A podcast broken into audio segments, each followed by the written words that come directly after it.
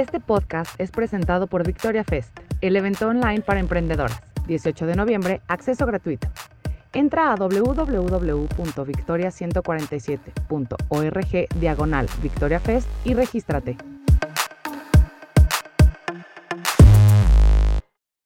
Consolidar un equipo no es una tarea fácil, sin embargo, son las personas que lo conforman quienes le dan vida al propósito de una empresa. ¿Qué pasa con las empresas que se olvidan de esto? ¿Por qué hay una desigualdad en el mundo de los negocios? ¿A qué problema te enfrentas? ¿Qué te mantiene despierto en la noche? Fue uno de los mejores momentos de mi carrera. Sentí que era el momento perfecto para emprender. ¿Y si, trabajamos en equipo? Victoria 147, el podcast. Mi nombre es Rocío Carvajal, soy directora de Academia y Red Victoria y hoy tengo el gusto de compartir este espacio con Mafer Garibay y Daniela Salinas. Daniela Salinas es directora general de Milenio 3 Genera, una empresa dedicada al desarrollo de contenido y diseño de informes anuales financieros y de sustentabilidad. Es una pro en liderar equipos. ¿Cuáles son esas tres habilidades que la distinguen? La facilidad de palabra, tenacidad y poder de decisión.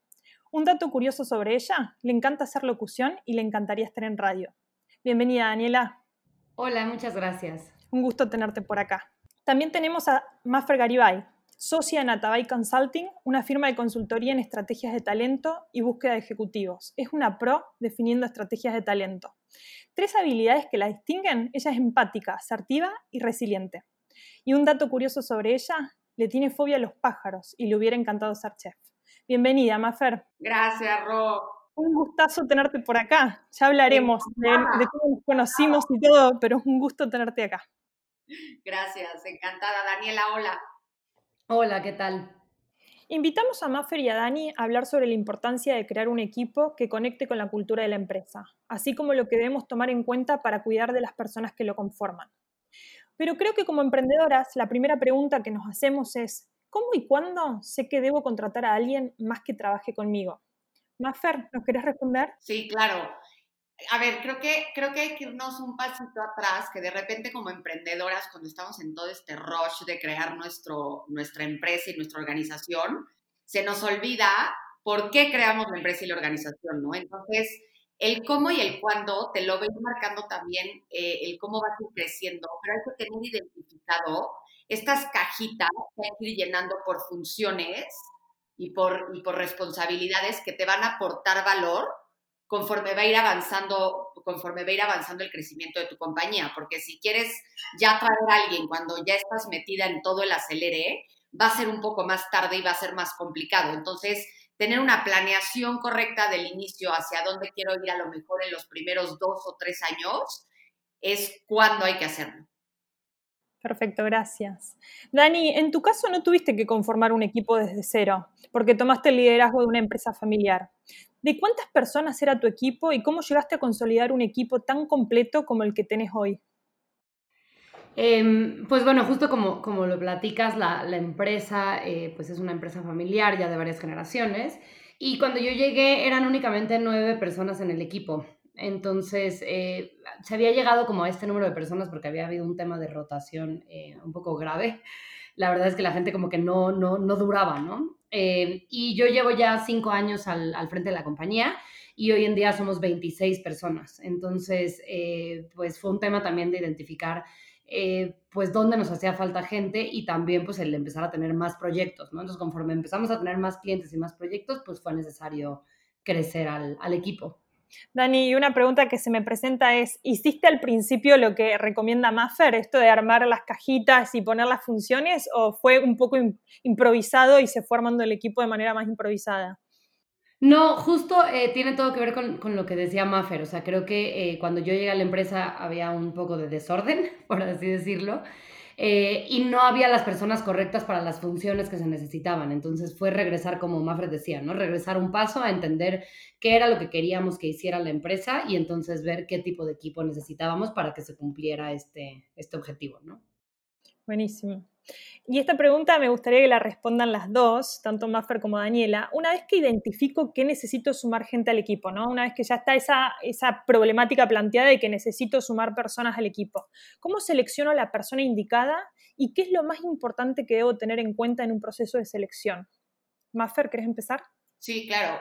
Eh, a ver, yo siempre recomiendo que, que tengas como bien definido un perfil de lo que buscas, ¿no? Si no tienes claro por qué tienes esa posición en particular, el objetivo de una posición, qué es lo que tiene que lograr, qué funciones va a desempeñar, cómo vas a medir a esa persona, es bien complicado hacer un proceso de selección adecuado, ¿no? Hay que sumarle también que tiene que ser una persona que, le guste tu proyecto, que crea en tu proyecto, que se enamore también de, de lo que tú estás construyendo, porque va a ser quien te ayude a lograr todos esos objetivos y llegar a los resultados que estás buscando. Y sobre todo cuando se trata de, emprendimientos y de empresas a lo mejor más pequeñas, ¿no? No estoy hablando de, de estos corporativos globales ya gigantescos, sino cuando, cuando estamos en un inicio a lo mejor de 50 personas, yo siempre creo que esta parte de fit, de personalidad entre, entre tú y tu equipo, que te puedas ir a comer con ellos, que te puedas ir a tomar un café, o sea, que los veas un poco también fuera del ámbito laboral, porque son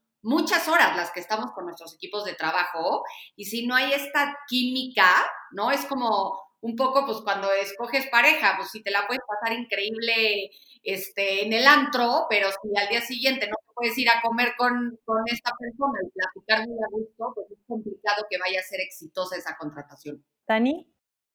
Eh, pues creo que estoy de acuerdo en gran parte de las cosas que, que comentó Maffer. De hecho, eh, justo para mí en un inicio era eh, muy importante el tema del, del, perfil, como ella mencionaba, el tener muy claro qué tipo de persona necesitaba en cuanto a sus habilidades y demás. Eh, pero conforme fui creciendo el equipo, creo que me di cuenta que sí, eh, lo más importante, eh, obviamente es que cumplan con el perfil, porque tampoco vas a poder tener a alguien que no sepa hacer lo que necesitas que haga. Pero sí la parte de la que hablaba Maffer, de la personalidad y, y, del fit, creo que es algo importantísimo, ¿no? En muchas ocasiones sí me llegó a pasar el de repente tener una persona que cumplía con todo el, perfil en cuanto a habilidades, que dominaba los programas que necesitaba que supiera usar, que era buenísimo haciendo los proyectos, entregando, pero que llegaba a, la oficina y no podía platicar cinco minutos con nadie del equipo, ¿no? Entonces, es el tener un equilibrio entre estas dos cosas, ¿no? Porque si te enfocas en una más que en otra, al final el match no, no va a funcionar. Sí. ¿Y cuál es el error más común a la hora de realizar un proceso de selección, Mafer? Híjole, el más común, déjame pensar porque cometen muchos males. A ver, no, me ha pasado hablando como con, con las emprendedoras, me pasa mucho que de repente le dan más peso a contratar, no sé, a lo mejor a alguien conocido, ¿no? A un amigo o a un familiar o tal, por este tema como de confianza, de decir es que le tengo toda la confianza del mundo, y sé que me puedo ir de mi oficina y no va a pasar nada porque esta persona va a estar ahí, a que le den realmente el valor y el peso a, la función y a las habilidades que tiene otra persona para poderlas ayudar a llegar a donde quieren llegar, ¿no? Entonces, eh, siempre creo que les, les nos sale más caro porque todas hemos cometido en, en, en el camino de emprendimiento, creo que todas hemos cometido ese error, pero sale más caro el contratar a tu mejor amiga, ¿no? Con tu mejor amiga, vete a comer, vete a tomar un café, vete de vacaciones y platícale todas tus broncas, pero no, no contratar a una persona que te puede llevar del punto A en donde estás al punto B, que es el que quieres llegar, creo que es el principal error. Y no invertir en las personas también, en el talento. Eh, a mí me cuesta de repente, yo tengo una frase este, que, que mucha gente odia y otra gente le causa muchísima gracia, pero cuando yo hablo eh, de, del valor que tiene el talento, yo siempre he dicho que if you pay peanuts, you get monkeys, ¿no? Entonces de repente quieren que, que estos grandes perfiles y estas grandes competencias y, gente que tiene muchísimas habilidades venga y cobre los pues, dos pesos con 50 centavos, pues no, ¿no? La experiencia, las competencias, la educación, todo eso tiene un valor. Entonces, podría ser eso, que eh, mis dos errores principales que veo, creo, es que contratan a gente conocida, o sea, de círculo Friends and Family, ¿no? Como por temas de confianza y de lealtad, y que no pagan lo que cuesta el talento en el mercado. Claro, claro. Y después viene el reto, ¿no? De cuidar al talento de tu empresa.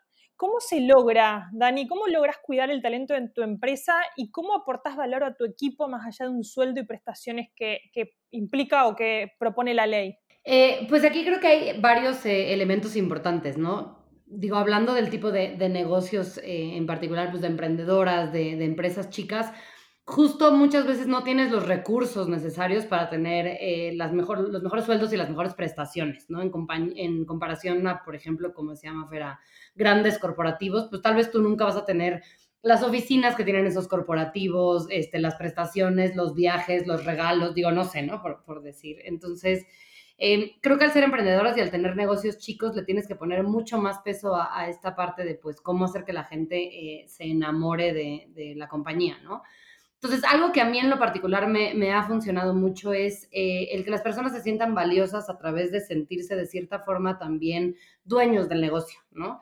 Es una frase que luego puede ser como muy eh, trillada, pero es real, ¿no? O sea, yo sí me he dado cuenta que cuando las personas se sienten eh, que hay una confianza en ellos, que pueden también aportar al negocio y que no son nada más un empleado más, ayuda muchísimo, ¿no? Yo en particular, pues nosotros hacemos mucho trato con clientes, entonces eh, lo que he logrado es que pues también, sin importar el nivel en el, en el que esté la, persona, pues que tengan este trato también directamente con los clientes, que puedan ir a citas, que puedan conocerlos, eh, como que eso los hace sentir pues justo eh, valiosos y, apreciados por la compañía.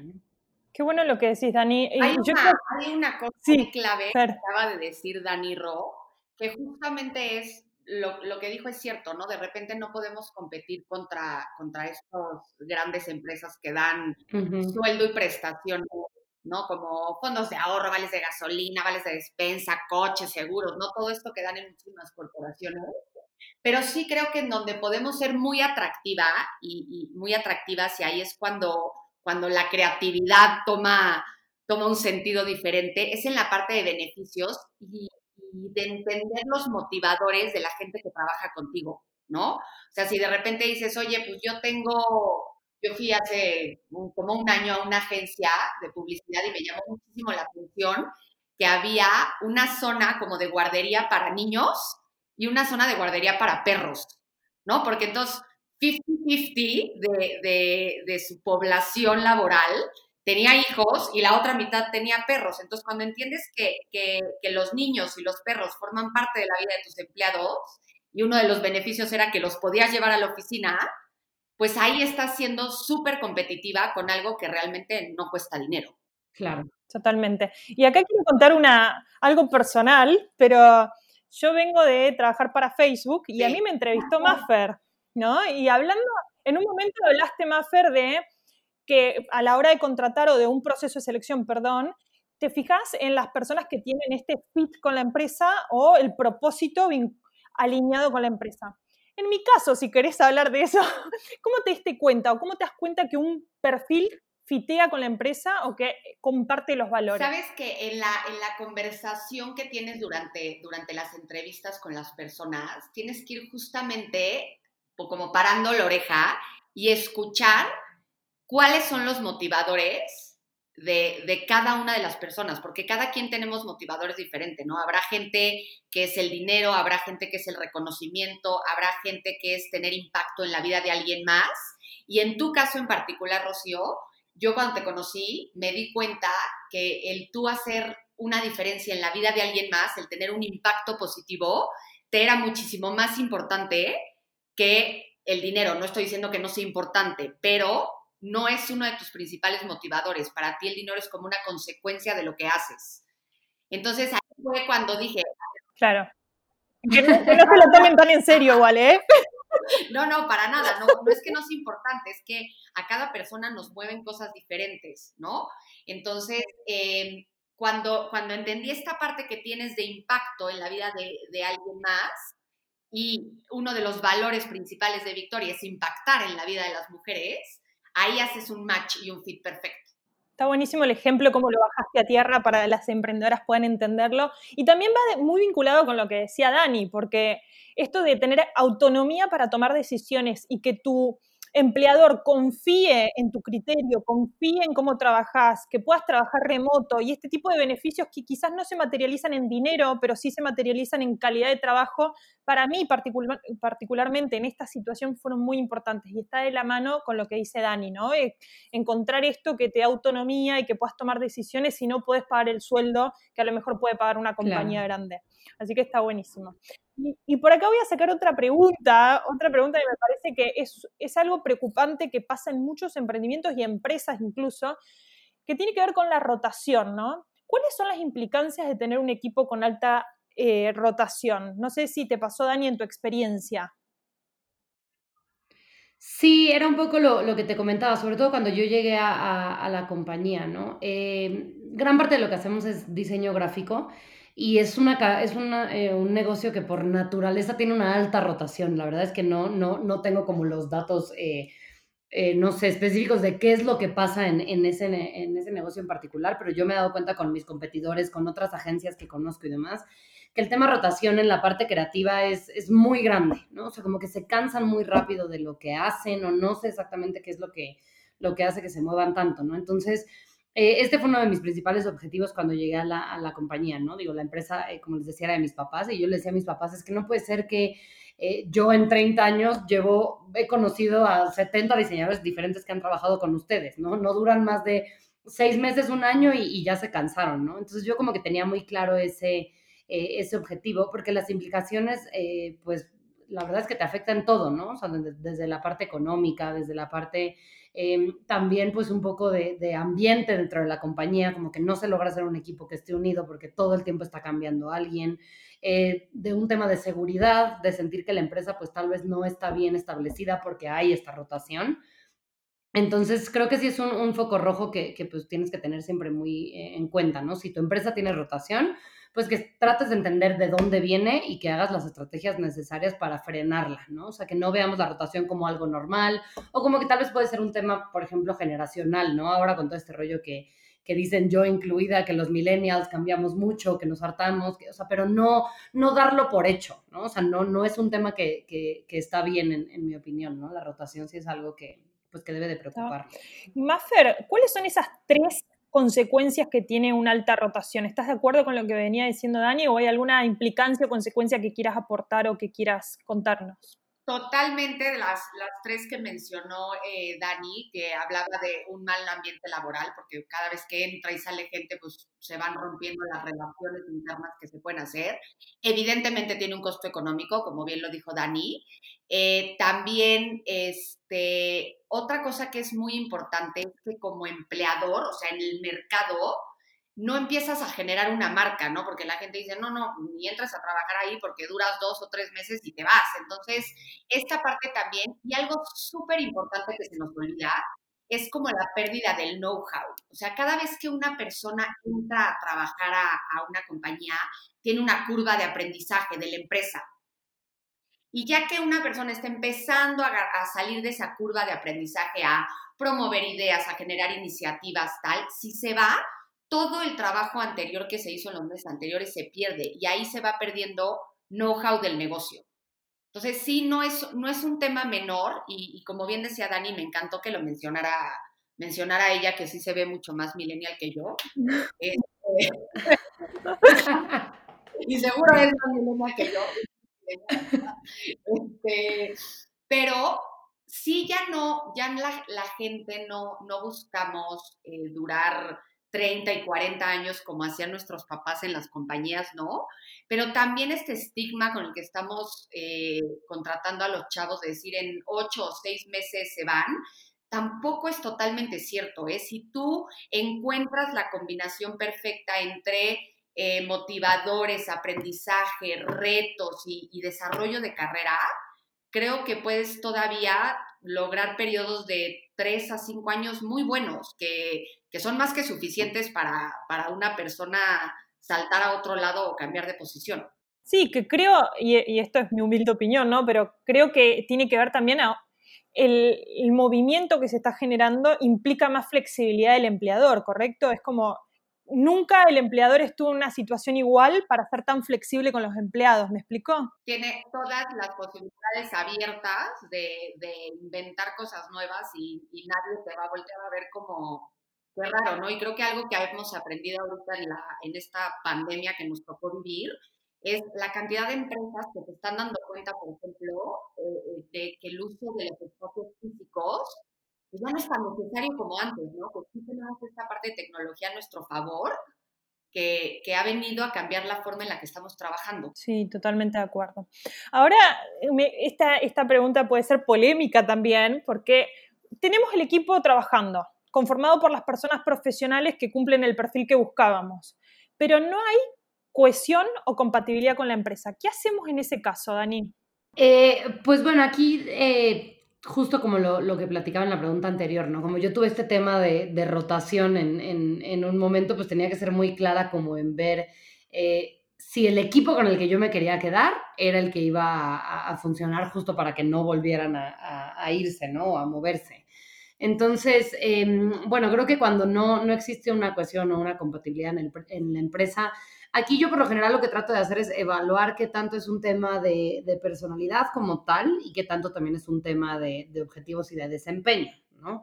Em, que ahí es donde, bueno, la decisión se puede volver un, poco complicada, ¿no? Porque puedes tener una persona justo que haga el fit perfecto en la parte de, los objetivos y que está cumpliendo y que está llegando a, las metas que, te propones, que cumple con fechas de entrega y demás, pero que no, no, no, sientes como que sea una persona pues que pueda ser una, una más del equipo y sobre todo como a temas de, de largo plazo, ¿no? Que justo como decía Maffer, digo, el largo plazo hoy en día se ha, se ha modificado, pero cuando digo largo plazo sí estoy hablando justo de lo que decías, ¿no? Para mí una persona que duró cuatro años ya es alguien buenísimo, o sea, que ya estuvo su carrera entera con nosotros, ¿no? Eh, entonces, bueno, en este caso, pues eh, yo las estrategias que, que he tomado, pues sí es por un lado, pues tratar de tener una conversación con esta persona del equipo, ¿no? Eh, en donde pues tratar de entender de dónde puede venir este tema en el que yo sienta que no hay esta cohesión o compatibilidad. O, eh, pues obviamente en los casos más extremos, pues sí ha habido ocasiones en que la persona deja de formar eh, parte del equipo, ¿no? Porque también pues es un riesgo el tener a alguien que tú sabes que no, pues que a la larga no va a funcionar. ¿no? Maffer, cuando no existe esta cohesión o compatibilidad con la empresa, ¿qué se hace o qué recomendás hacer? Creo que Dani lo dijo perfecto. Eh, de entrada, sí, son, son como dos cosas, ¿no? Porque si ya tienes un equipo en donde estás teniendo problemas, hay formas de arreglarlo, ¿no? Hay muchísimos eh, talleres, actividades, este, team building, muchísimas formas de, de, abrir los canales de comunicación entre el equipo y, y, hacer y entender qué está pasando, ¿no? Y tienes por el otro lado también la oportunidad eh, de evitar este tipo de errores de cohesión y de compatibilidad si tu proceso de inicio de selección está bien alineado con los valores de tu organización, con la misión de tu organización, con la estructura organizacional que tienes. Entonces, son dos temas eh, bien diferentes, ¿no? Porque uno es evitar los errores desde el punto de vista de selección, si tienes bien definido todo lo primero de cultura organizacional.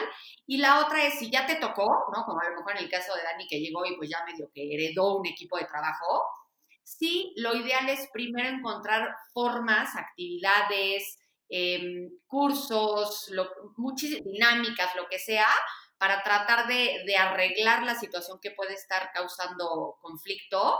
Y si no, también, a ver, yo sí soy este, yo sí estoy a favor de decir, si no está funcionando, pues no es, ¿no? O sea, no, no, no tiene que entrar a fuerza.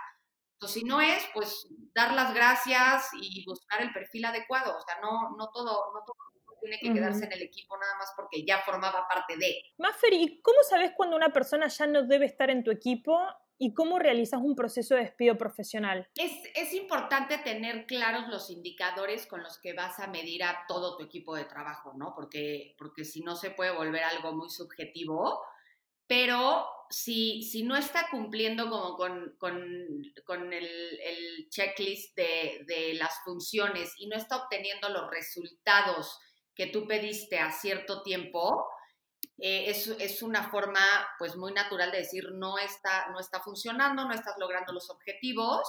Eh, y hablarlo de frente y hablarlo tranquilo eh, es la mejor manera, dar dar el, el, tiempo necesario de aviso para decir, oye, te vas, salvo que sea una situación extraordinaria de, de fraude o robo, ¿no? Ahí pues, se va inmediatamente y tal. Pero si es por el otro lado, creo que el explicar la salida con la persona que también le dedicó tiempo a tu compañía es muy importante. Sí, de acuerdo. Em, yo quisiera agregar algo en, en, esta parte que se llama Fer. Em, yo estoy completamente de acuerdo contigo. Eh, creo que la, la, la mejor forma de, de, realizar un despido pues, es cuando este tiene que ver con los objetivos em, y que no hay, hay, un incumplimiento de los mismos, ¿no? Y aquí como forma, eh, no sé, de consejo, de, recomendación, porque pues me ha tocado platicar mucho con, con, emprendedoras, con gente que tiene igual empresas, pues el tamaño de la mía y, y demás. Y esto es algo que muchísimas veces olvidamos. Entonces, muchas veces que creemos que como las cosas van bien, no hay necesidad de estar midiendo tan claramente a la, a la gente con objetivos, ¿no? Y justo en el momento en que las cosas no van bien y que tienes que tomar decisiones de recortes, de decirle eh, adiós a alguien y no tenías esta, esta medición, pues luego no tienes las herramientas para poder, eh, pues decirle a una persona que ya no puede formar parte del, equipo, ¿no? Entonces, creo que sí esto es eh, importante, ¿no? El que no olvidemos que pues tenemos que tener algún, algún, alguna forma de calificar a nuestro equipo, más allá de decir, pues me cae bien, la llevamos bien y ha cumplido con su trabajo, ¿no? O sea, que sí haya un tema de poder decir numéricamente o a través de pues, el indicador que, que tú elijas, cómo se están desempeñando las, las personas dentro de tu equipo. Sí, súper necesario y además creo que también, y agrego, es el tema de separar la relación laboral de la personal, ¿no? Porque ahí también entran en juego varias o variables que tienen que ver más con la emocionalidad que a veces puede perjudicar este tipo de decisiones, ¿no? Sí, y, algo que dijo Dani que es, que es bien importante y sí, me encanta que lo pongan ahí como, como a manera de, de consejo. De repente, eh, no, como emprendedoras nos topamos con que por hacer las cosas diferentes, por ser innovadoras, por tal, como que estamos un poco peleadas con, con el proceso y la estructura, ¿no? Pero el proceso y la estructura es súper necesaria cuando, cuando hay que tomar decisiones pues fuertes y diferentes de negocio. Sí, de acuerdo. Sí, de acuerdo, totalmente. Y ahora también no nos podemos olvidar de la situación de cambio y contexto que estamos viviendo, ¿no? Que esto requiere muchos cambios, adaptabilidad por parte del empleador, adaptabilidad por parte del empleado, pero a veces se nos olvida que el empleado es, es un todo completo, ¿no? A mí me gusta pensarlo como algo holístico, ¿no? Una persona que el trabajo es una parte de su vida.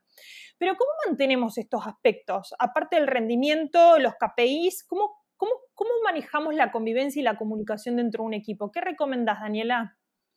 Eh, pues en esta parte lo primero que, recomiendo es conocer mucho a tu equipo, ¿no? Eh, regresando a lo mismo, luego nos centramos en eh, las funciones del trabajo como tal y no nos tomamos el tiempo de conocer a las personas que están, ¿no? ¿Qué les gusta? ¿Cuáles son sus actividades, sus hobbies, ¿no?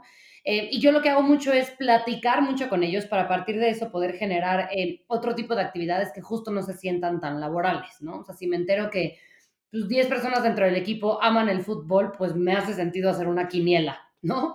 Eh, si me doy cuenta que todos salen los viernes y les encanta ir a cantinas, pues organizo un tour de cantinas, ¿no? Y, esto se da sobre todo, aquí es donde tenemos la gran ventaja versus corporativos grandes, ¿no? Un corporativo donde eres el empleado número 1300, pues está difícil que la compañía sepa cuáles son tus gustos, ¿no? Pero a mí no me quita nada el de 25 personas, de repente hablar con ellos y decirles, oye, ¿qué te gusta? ¿Qué haces en las tardes? ¿Qué haces con tus amigos? ¿no? Para poder sacar eh, eh, este tipo de actividades, ¿no? Hoy en día definitivamente es un reto mucho mayor. Eh, uh -huh. Yo, por ejemplo, llevo sin ver a mi equipo pues desde marzo, ¿no? O sea, no los he visto más allá de una, de una llamada. Pero aún así, pues seguimos tratando de, de, tener esta comunicación, ¿no? Hoy en día hay medios, por ejemplo, nosotros tenemos eh, dos grupos de WhatsApp, un grupo de WhatsApp que es 100% laboral, donde solo se tocan temas de, de trabajo, y tenemos otro mismo grupo con el equipo donde podemos mandar memes, stickers, este, ¿no? O sea, hay que empezar a, a improvisar un poco en esta parte porque cuando no los tienes físicamente, pues sí es eh, aún más difícil, ¿no? Qué buena idea. Qué importante la, empatía del empleador también para poder entender y reconocer este tipo de perks o beneficios o espacios para que se sienta mejor el empleado. Y además de esto, como venía diciendo, estamos viviendo muchos cambios. Con ellos también vino la manera de cómo trabajamos y elegimos equipo, como venimos, hablamos durante todo este, este tiempo que estuvimos en el podcast.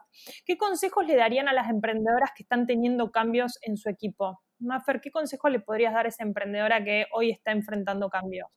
Que busque la forma de de atraer gente utilizando hoy las herramientas que están a nuestra disposición, pero que no se le olvide siempre alinear los, lo que necesite en cuanto a talento con la estrategia de negocio. O sea, como que si no tienes alineadas esas dos cosas, no importa todo lo que hagas después de, beneficios, de actividades, de diferenciador como empleador, si realmente tu talento no está alineado a tu estrategia de negocio.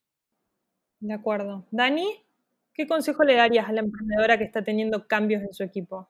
Pues yo el, consejo principal, tanto para cambios como para, para el tener un equipo como tal, em, es algo que luego yo siento que es muy como un mal de las emprendedoras, que es el no confiar, ¿no? O sea, muchas veces empezamos con querer hacer todo nosotros porque así empezamos. Y entonces nosotros somos las que estamos vendiendo, las que vemos si hay papel en el baño, las que al mismo tiempo estamos viendo temas de finanzas. Entonces te empiezas a enrollar en, ese tema de, ser alguien que está al 100% en la operación y no estás confiando en tu equipo para que lo opere, ¿no? Entonces, eh, mi recomendación sería para todas aquellas que ahorita sus equipos están teniendo cambios, que aprovechen esta oportunidad, para ver en quiénes realmente pueden eh, confiar para poder delegar muchas cosas, ¿no? También con todo este tema a distancia, pues este tema eh, se ha vuelto importantísimo porque muchas veces yo no sé qué está haciendo la mitad de mi equipo y yo tengo que tener la tranquilidad de saber que están cumpliendo con, con lo que eh, pues tienen como objetivo y que además yo me puedo quitar esa carga encima de no tener que estar yo haciendo todo todo el tiempo, ¿no?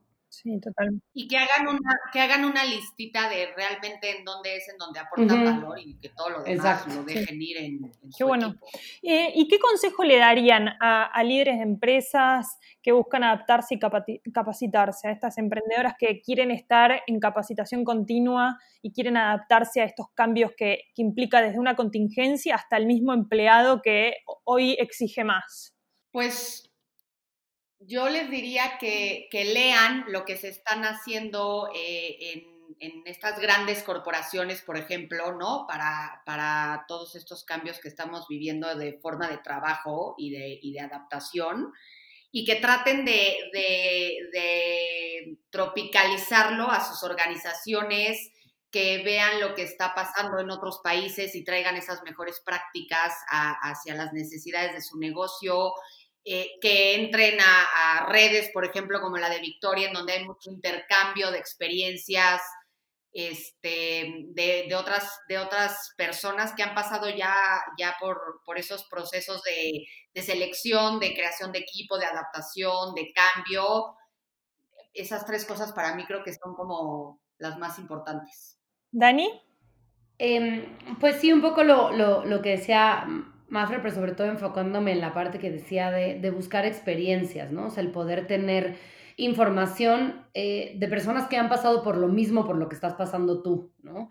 Em, como líder de, empresa eh, pues chica, emprendedora, luego eh, te puede costar un poco más de trabajo identificarte como con los grandes corporativos. Entonces, por eso hay justo medios como, como Victoria y como, pues, digo, hasta puede ser desde buscar, no sé, casos de éxito en LinkedIn, este, etcétera, donde tú puedas ver como eh, pues personas que pasaron por lo mismo y ver cómo eh, solucionaron estos temas, ¿no? Y también el buscar como de repente eh, metáforas, ¿no? O sea, a mí en particular me gusta mucho como ver qué hizo un equipo de fútbol para poder ser el campeón este año, ¿no? O qué hizo una gimnasta para lograr salir este, desde un pequeño pueblito y ser exitosa, ¿no? O sea, como el buscar también eh, no siempre irte por el grande corporativo que chance te asusta y dices, oye, yo no tengo ni esa inversión, ¿cómo voy a llegar a ser tan exitosa? Pero sí irte un poco más al lado humano y, de eso se puede aprender muchísimo. Está buenísimo. Bueno, yo quiero agradecerles por haber estado acá. Em, de verdad, muy lindo platicar con ustedes. Y me gustaría que nos despidamos las tres con un libro que recomendemos a las personas que están del otro lado escuchándonos, que les ayude en este proceso de consolidar equipos exitosos. Si quieren, empiezo yo y, siguen ustedes. A mí me gustaría recomendar el libro de Simon Sinek, Los líderes comen al final. Es un libro que la verdad que, funciona, a mí me gustó mucho, me sirve un montón ah, cuando tengo que llevar adelante un equipo y habla de lo que es el círculo de confianza y este sentido de pertenencia a la hora de generar equipos para que no exista tanta rotación. Así que, no sé, Maffer, si querés seguir con, con otra recomendación. Sí, yo les recomendaría que lean un libro de Freddy Kaufman que se llama La empresa consciente y te ayuda a ver de qué manera construyes valor a través de valores. Buenísimo. Dani. Yo voy a recomendar uno un poco diferente, pero porque lo traigo muy presente y creo que puede aplicar para, para cualquier situación, ¿no? Em, es un libro que se llama The Year of Yes, que es de Shonda Rhimes. Ella es la productora de Grey's Anatomy, de bueno, varias series de, televisión. Em, y este libro en sí habla como, eh, o sea, es un tema eh, dirigido hacia ella, de cómo ella cambió su vida a empezar a decir que sí a muchas cosas a las que no necesariamente antes decía que sí. Y creo que esto puede también aplicar en el tema de, de, los equipos, ¿no? Yo con lo que más me quedo es con esta parte de confiar en tu equipo y creo que este, eh, esta filosofía de este libro de decirle sí a las cosas también puede ayudar como pues a ciertas líderes a encontrar esa luz y decir, pues me aviento y, y lo hago, ¿no? Buenísimo. Bueno, como estuvimos hablando a lo largo de, de esta plática, creo que las, e, creo no, las empresas están formadas por personas y estas personas no están contentas, alineadas a un propósito, la performance de la empresa se va a ver eh, condicionada de alguna manera. Para mí fue un gusto hablar con ustedes, Maffer, Dani, un gustazo. Y en la descripción pueden encontrar a nuestras invitadas. Nos vemos en nuestro próximo episodio. Gracias. Muchas gracias.